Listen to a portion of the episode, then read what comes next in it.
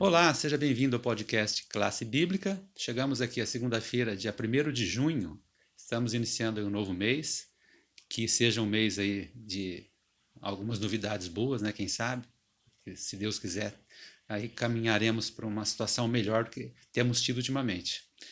E hoje temos a Cláudia aqui conosco para darmos sequência ao nosso estudo, que é uma relação aqui da história com a Bíblia e hoje especificamente, Cláudia, qual que é o assunto de hoje? E já você já entra aí na, na, segunda, na segunda questão da, que o autor trouxe, que é, é neste relato né, de, tem uma forte campanha síria, tem umas coisas acontecendo. Quais são os personagens e o que o autor trouxe para a gente hoje, Cláudia?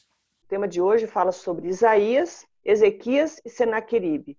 O relato da, da conquista, né, da, da, da investida de Senaqueribe contra Judá está relatada no livro de Isaías, no livro de Reis e no livro de Segunda Crônicas, né? Segunda Crônicas 32, Segunda Reis 18, Isaías 36.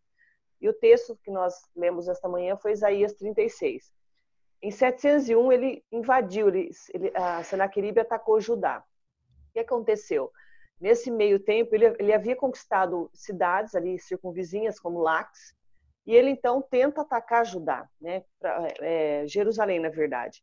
E o rei, então, Ezequias, é, avisado por Isaías que eles seriam atacados, ele busca Deus. E Deus intervém de uma maneira maravilhosa, né? Os soldados não precisaram nem sair para a guerra, porque naquela noite, ele só teve um dia de acampamento, né? ele sitiou uma, um dia só a cidade. Deus ali, o anjo do Senhor invadiu o acampamento sírio e ele ali exterminou todos os soldados. Então não teve uma investida, ele não conseguiu entrar né, na cidade. E aí uma coisa interessante, o que isso tem a ver com a história? Porque em escavações recentes descobriram os escombros da imensa destruição da cidade de Lax, né? Então foi, foi descoberta. E, e, ocorreu que ela foi queimada também por Senaqueribe. Olha como ele era mal, né? Além de, de, de invadir, ele queimava, matava as pessoas. Só que Jerusalém foi poupada. E aí eles foram, descobriram também que nos anais né, de, de, de Senaqueribe, né, rei da Síria, ele disse que ele conquistou várias cidades, se vangloriando. Em relação a Judá, ele, fala, ele fala, faz uma, um comentário interessante. Ele diz assim, ó, ele diz que ele não há descrição de uma destruição de Jerusalém nesse período, mas ele se vangloriou. Ele disse assim, ó, quanto a Ezequias, o judeu, eu o encerrei em sua cidade como um pássaro em uma gaiola. Na verdade, como ele não conseguiu entrar, invadir a cidade, né, o rei ficou seguro dentro da sua cidade. Nos anais lá de, da Síria, Nínive, encontrado em Nínive, ele diz que ele havia encerrado o rei. Mas o que, que a gente vê nessa história? O que isso tem a ver com o que nós estamos estudando, além da história?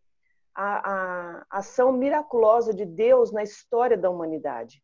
E, a, e o, nosso, o nosso estudo desta manhã, aqui no rodapé, ele diz assim, ó, como você pode se lembrar de que Deus é tão miraculosamente libertou Israel naquele tempo?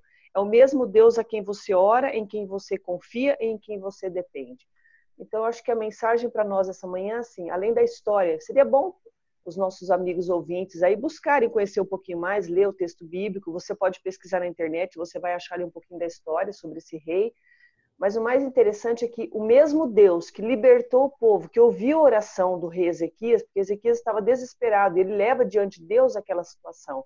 E Deus fala: fique tranquilo, eu vou resolver. É o mesmo Deus hoje que está à nossa disposição, que cuida de nós e que está também disposto a nos auxiliar nas nossas grandes e pequenas provações. Então, acho que me chamou a atenção, me trouxe conforto saber isso, que Deus está na história do mundo, ele se interpõe na história do mundo, né?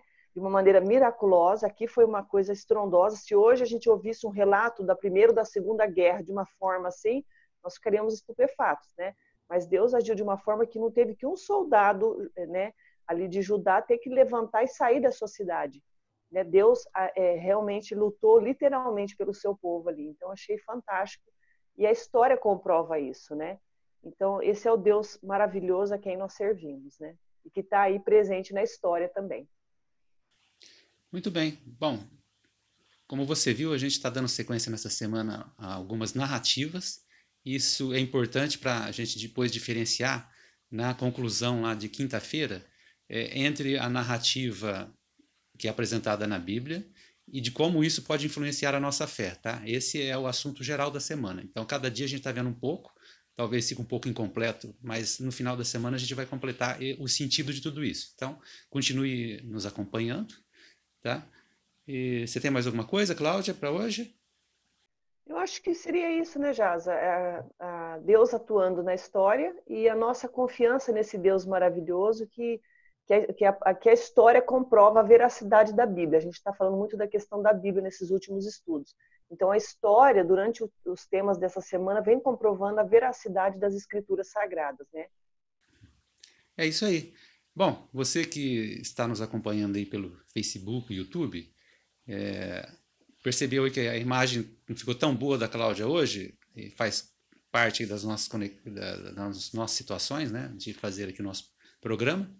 Mas quem está ouvindo aí pelo podcast, o áudio estava muito bom, então é, o importante é que essa mensagem que ela trouxe ajuda-nos aí nesse contexto a chegarmos aí num, numa conclusão adequada aí que o autor quis trazer para a gente. Então, continue aí estudando e amanhã a gente continua.